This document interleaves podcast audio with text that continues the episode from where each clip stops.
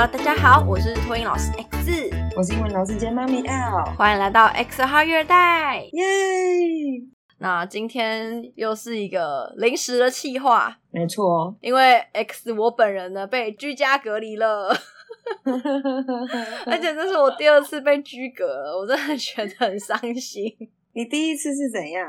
我第一次是我就是算我自主的预防性的停课。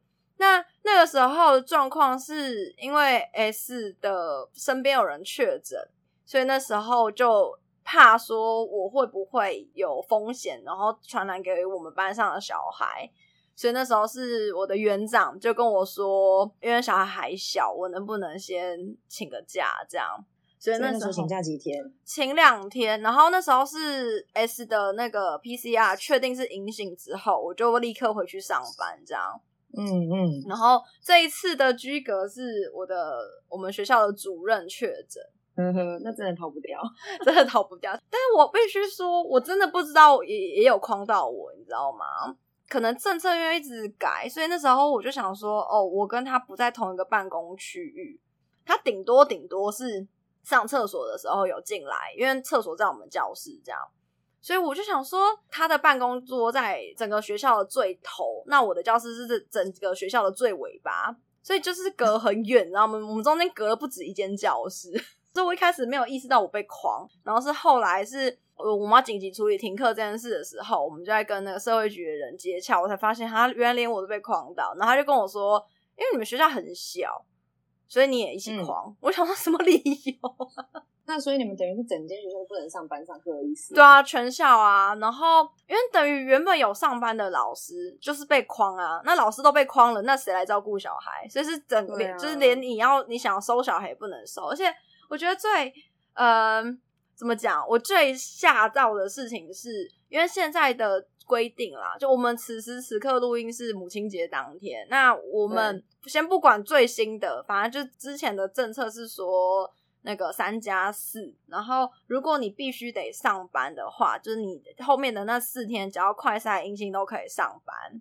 那那个时候就是我们主任也是跟社会局的承办确认是很多次，但反正最后社会局给我们的回复是我们连后面的四天阴性也不准上班，连我去学校消毒也不准去。嗯，因为他就说我就是有风险的人，就是可能会把这个病毒带去，对我可能潜伏，然后病毒会进到学校去。可是那这样子等于说，这个就社会局的这个要求跟不管是中央还是地方给的规定都不一样哎，都不一样啊，所以我也很错愕啊，说为什么是这样？然后我收到的居隔单也没有说我后面几天也要被隔，因为居隔单就很简单嘛，你就是那个接触日后面推的那几天。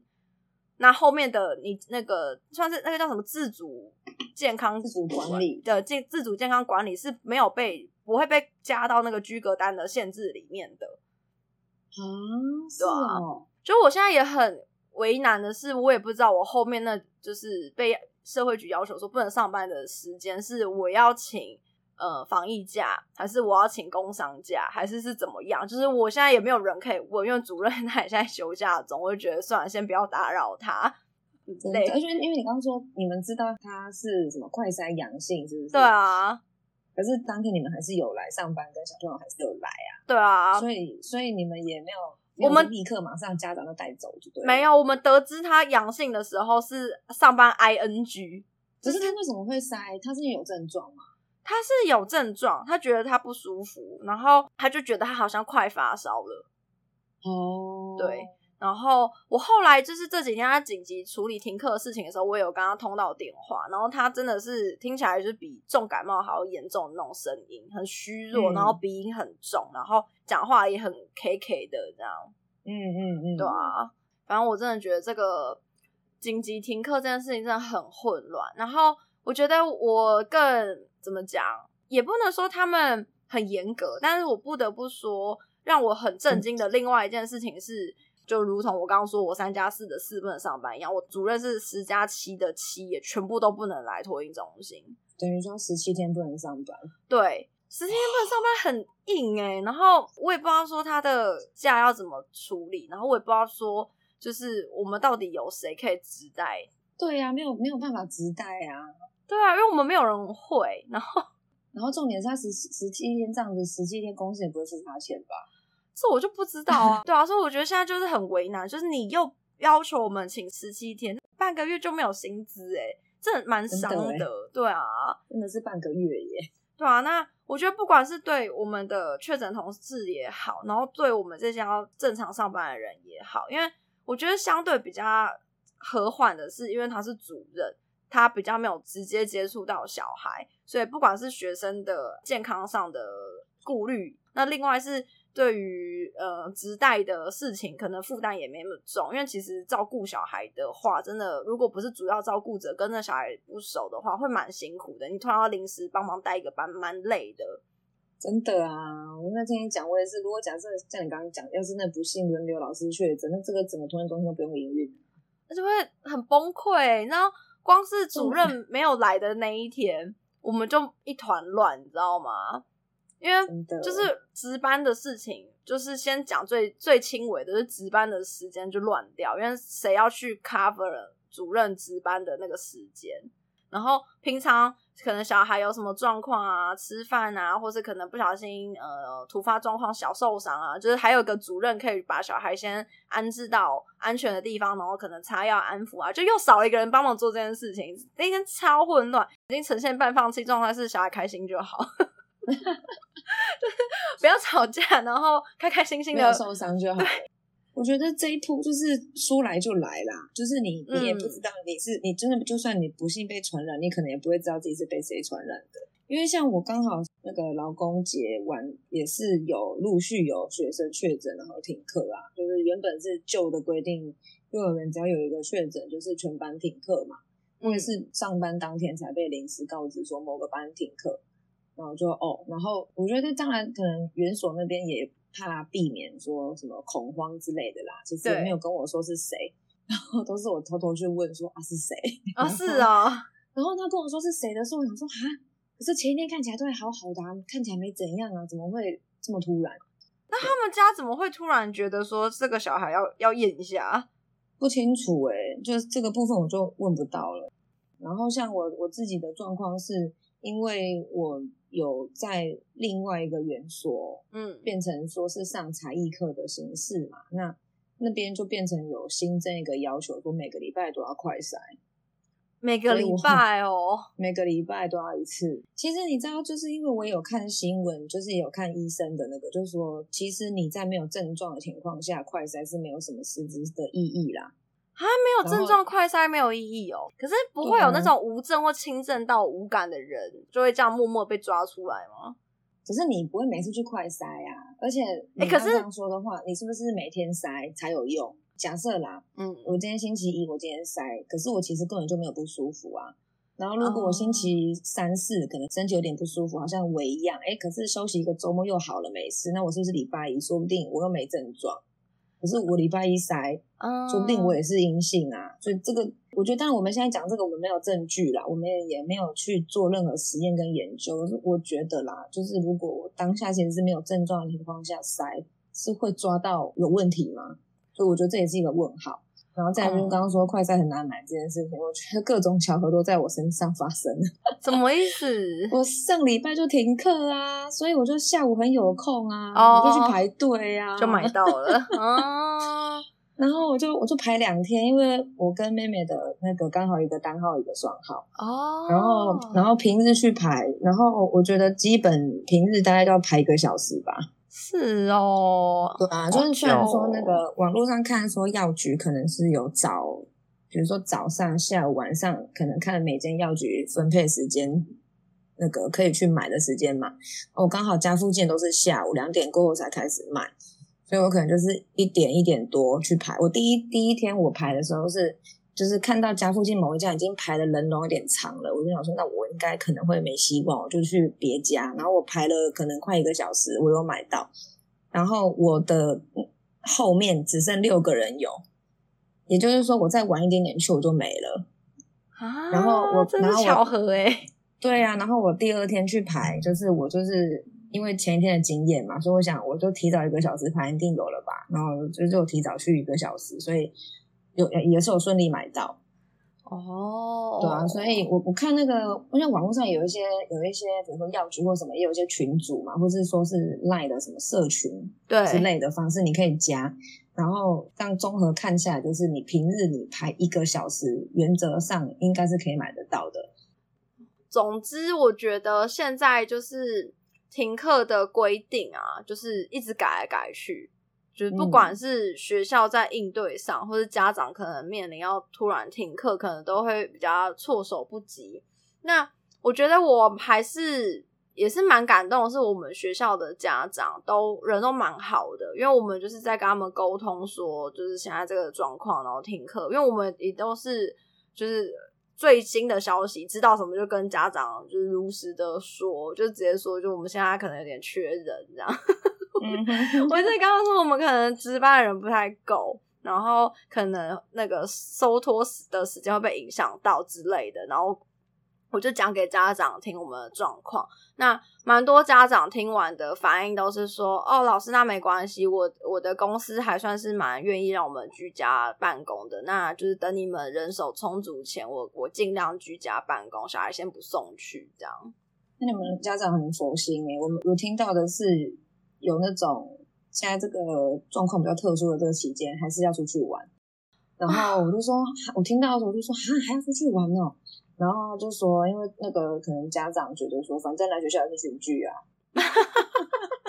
然后还有一个是我们学校就是有要求，如果说呃你去看医生啊，因为有些时候是你早上去看医生，然后看完再进学校嘛。嗯，那就是直接跟家长公告说，建议如果去看医生，就不要再回学校了，就直接回家休息这样子。但当然，文字上不是这样子写，可是总归意思就是这样这么做嘛。但是有家长就反而还呛学校说：“你们这逻辑很奇怪啊！那为什么我过一个夜之后隔天可以来？”可是就是因为你当天早上去看医生，搞不好你小孩是有症状的，那谁知道？对啊，就是谁知道你的小孩是什么原因？那大就是学校也是基于想要保护，不管是对，不管是保护其他人还是保护你的小孩，就是。我觉得这这个时期只能说希望大家能帮忙，共体时间一下。我觉得如果能多帮忙彼此的地方，就尽量帮忙，因为都没有人想要这样。就是还好家长大部分是他们可能公司都还蛮能体谅的，所以我也觉得我我算是运气还蛮好的。而且我这几天突然间意识到一件事情，哎，就是五月了耶。对啊，怎么距离上次三级已经要过一年了耶。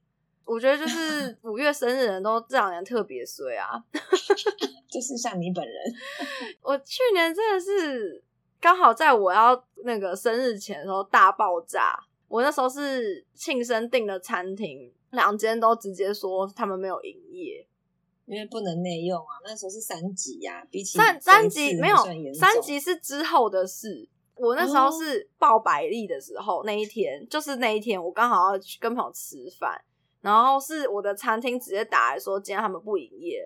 后面也是那个餐厅就一直打电话问我们说，哎，我们还会去吗？然后我就说，呃，会去啊，怎么了嘛？因为他问我们大概有个三四次哦，第四次最后才说，哦，因为其实其他组客人都取消，是你们还没取消，就是想要再确定你们会不会来，就等于是我我连我都取消，他其实当天可以不用营业的。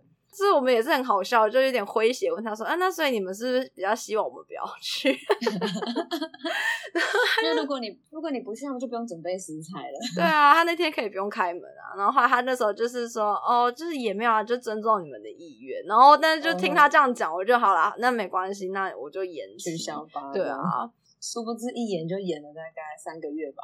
后来开放是对内用开放是隔了三个月，所以这两间餐厅。我一间是等了四个月之后才吃到，然后另外一个是 另外一个是我自己延期延半年这样。哦，对，反正团手吃到就对了。然后今年我直接是跟我朋友他们说，先不约，算了啦，不用约了啦。对，就是，嗯，现在这个情势，你也不敢去外面吃吧？对啊，你只是正常上班都可能被狂猎，何况是去吃个饭啊？然后我刚好有认识的同学，就是在国外，嗯，然后他是在英国。然后他就说，其实就是我们其实看新闻可以看得出来说，他们蛮早就开始所谓的共存这件事情。然后像同事就说，他们那个时候是已经你可能会随时会被告知说身边有人确诊，可他们也没有强制在说要戴口罩啊，然后说你可能有症状，你可能有快筛，你有你有筛就有，那你没有筛可能就当做一般感冒而已，就是他们不会对这件事情有什么大惊小怪的，只会觉得说哦确诊了，好那然后就是身边人自己在家休息，那你好了就可以上班了。对，所以我觉得就当做一个流感看待，就对对对对对对，没错，就当做是好像得了一个流感的概念这样。哦，对啊，所以他他在分享这件事情的时候，是我们才刚开始在讨论是不是要共存的时候，但他们已经维持了一段时间了。当然，我觉得从疫情爆发到现在啦，不管是对于戴口罩的方式跟要求，跟到现在，我觉得当然不同的国家的。规定啊，文化啊什么的都不一样。嗯，可是我觉得不变的就是大家真的不要太恐慌啊。其实我觉得现在很多人会恐慌，是因为规定变来变去，然后大家不知道自己的下一步是什么。对啊，对，因为像我的情况就是，其实我没有到很恐慌，但是我是听到说我连后面四天都不能上班的时候，我很诧异。对，就是因为跟觉得哈怎么会这样子？就是因为跟我知道的不一样。所以我就有点啊，那那那怎么办？那我请假的事情怎么弄？这样就是会觉得说，不管是家长的权益还是我的权益，我们要怎么去捍卫它？就是会有一种就对这件事情是很无知的。那学校也会很为难。我觉得今天站在雇主的角度来看，我也没有想要我的老师不来上班啊。就是我就觉得这件事情是这个大家都很为难的难题。那过了十天，我们这个很难的难题还是没有解决。就是呢，因为我们礼拜二的时候，学校收到通知，就是某个儿童亲子馆说我们可以去领快筛，然后我们在场的老师就想说啥，我们不知道这件事，然后我们就紧急赖主任说，为什么有人打电话跟我们说我们可以领快筛，所以主任就帮我们打去社会局问。然后就这个快筛是政府要发给你们的吗？对，政府要发给我们的，可是我们没有接到通知。反而后来主任就打给社会局问问说那个要怎么拿，然后社会局人一接到他的电话就说你为什么在上班？你为什么在学校？你不是还在隔离吗？他就说没有，因为老师很忙，他们没有空问这件事，所以他就是就是听到我们这样问他说他赶快帮我们问一下。然后后来那个人就说：“哦，反正就是讲说怎么样可以去领快筛，就解释了一顿之后，主任就问他说：‘那假设说我的老师他们现在腾不出人手去领快筛，或者是假设我老师他们又有人确诊或被狂烈，他们不能上班的话怎么办？我缺人，我还不能回去吗？’然后社会局人就跟他说：‘不行啊，如果你们学校真的缺人手，就叫小孩不要来啊。’小孩不要来的背后是家长也要停班呢。对啊，是家长要请假，又不是说小孩说不来就不来。对，然后我就想说，他怎么会这样子跟我们讲话？觉得好像随时关门大吉，就是小孩没地方去也可以，就觉得他怎么会这么理所当然说就不要来啊？说说的容易，对，说的容易，我觉得很 傻眼，很敏感，就真的大家都很累。然后听到他这样讲的时候，就会觉得你为什么要这么不负责任？就丢下一句话，你自己想办法。对，有这种感觉。然后我觉得更无奈的是，在我们前阵子停课期间的时候，就其实我们学校收到卫生局的公文，就说假如医疗跟照护机构就是这样子的工作场域，如果你们有人手不足的问题的话，他就是有放宽一些条件，说怎么样的人可以提早被叫回去上班。嗯，它有分两大类。然后第一大类的是，第一个是完成第三季，然后超过十四天以上，但是你没有症状的密切接触者。然后第二个是你只有打完两剂，可是你也是没有症状的密切接触者。然后第三个我就是有点有看没有懂，他就说你是高传播风险。那高传播风险啊，这边就有刮胡说，比如说你是家户内的接触者。或者是你是医疗人员，你没有穿戴适当的防护装备。他说，或是你具有轻微的 COVID-19 的相关症状，但是你采验是阴性，就是这个是一第一大类的第三个，就是这这三个人是假设你们机构非常缺人，你们可以优先被召回去上班。然后第二大类就是，他就说，假设前三个都已经召回了，已经没有人可以召了，那接下来的开放顺序是。第一个是拒发病日或是你阳性日五天以上，但是你还在隔离中的人，或是你是轻症的确诊者。那第二个是你发病日，或是你阳性后还没满五天，但是你已经无症状，或是你是轻症的人。对，但是他有条件，他说就是确诊者提前返回工作要注意，就是他要照顾的人也必须是确诊者，或者是说就是确诊的工作人员跟非确诊的工作人员，你们的工作场域要分开，或是你们要分流，不要让确诊的人跟没确诊的人混在一起。嗯哼，对，然后遇到就对了，对，不要遇到。然后我那时候看到这个公文的时候，我心里想说，为什么这个公文可以发给我们？就是社会局对我们要求这么严格，你怎么会觉得说我们还有办法提前把就是 把人招回来呢？社会局跟那个什么卫生局他们想的不一样的概念呢？对。然后呃，前面是我们主任的悲惨情况，跟我们学校遇到的窘境，但还好我们主任快隔离完。但是我要再讲另外一个，就是前面的录音有提到说，我不知道我被狂烈到底请什么假，有没有薪水。然后前一批录音是五月八号，那刚好我们学校五月九号的时候有开会，那那时候园长就是他们也有请示政府的单位，就是问说，那我的老师他是什么样的情况，他请假，我到底要不要发他薪水？这样，那他那时候说他确定有得到答案的是因公旷列的人是半薪，不扣假不扣全勤。那他说你是因为自己的因素。就比如说你是跟家人的关系，你是反正你不是因为工作被框列的人，或是被确诊的人。他说他那时候没有得到答案。嗯嗯，我就觉得啊，嗯，真的这件事情是遇到才会知道哎。但是这各种规定都改来改去啊，这改的速度实在太快，根本来不及更新。滚动式调整哦，讲到这句话，快了，讲到这句话。我才想到那个，我们主任时候在跟社会局人讲说啊，不是现在政府都在滚动式调整吗？然后社会局人说他们在滚他们的啊，我们没有。那个社会局人的意思就是，你是在哪个时间段的人，你就是遵那个时间段的规矩。哦，OK，对，所以我那时候听到的是，哦，原来是这样啊。所以他就是看你是在哪一个期间的，如果你是这个。呃，十加七、七加七、三加四什么的，那个时间线很短啊。对啊，很快就改下一个、下一个，所以根本搞不清楚什么是什么啊，就很混乱啊，所以没办法。啊。然后再来，我想要补充一个，就是前面我们上次录音的时候有提到，呃，我有看新闻说，如果没有症状的话，其实做快筛没有太大实质上的意义。但是这个前提是你没有活动史，也没有接触史。我不想要，就是怕听众误会，所以我还是补充一下。我看到新闻说的是，没有活动史也没有接触者的情况下，没有症状，其实快筛是没有太大意义的。那在节目的最后呢，要跟各位听众呢分享一个新的讯息。那虽然说跟我们刚刚前面分享停课这些资讯是无关的，那就是我们星期五的故事集呢要暂时先停更了。那停更的原因是因为，其实，在录故事这个部分呢，我自己觉得一直都有版权的问题。然后我其实有一刚开始想要做分享故事这件事情的时候，就有先上网查，就是念故事有没有版权这个问题存在。那其实是有的，但是我可能看到网络上有一些说法，就是如果说你没有因为这样子有收益，可能是还好，问题很小，不至于到有什么问题。可是我自己就觉得。这做这件事情就会会觉得有点不太踏实啊，就觉得好像有点怪怪的。嗯，然后我看其他的一些呃说故事的 podcast 的节目啊，也看不太出来说他们到底有没有授权。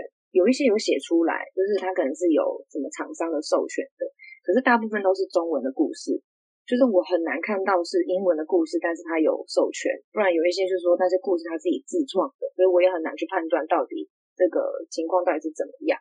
那其实每一本书，它在写作者啊绘图的地方，它都有写，不管任何形式是不能被重置的。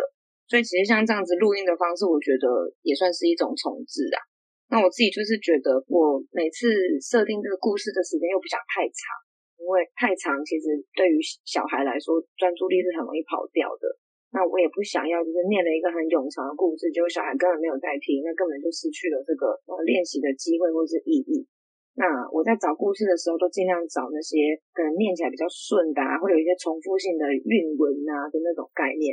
可是其实很难找，因为我手边有的书真的也不是每一本都可以拿来这样子念，在找书就变成有点困难，我不知道该要找什么类型的比较好，对啊，所以就基于这样子的考量，所以先暂时停更，然后再看看有没有什么别的更好的方法，如果有的话，我们就会再随时更新这样子。对，所以也还不确定礼拜五的节目什么时候会复更，就请大家再耐心等候我们一下。嗯，或者是说大家如果有什么想法或建议的话，也可以提出来哦。对，那以上就是我们这一节的节目内容，喜欢的话欢迎订阅及分享，记得到 Instagram 或 Facebook 帮我们按赞哦。谢谢大家，谢谢大家，拜拜，拜拜。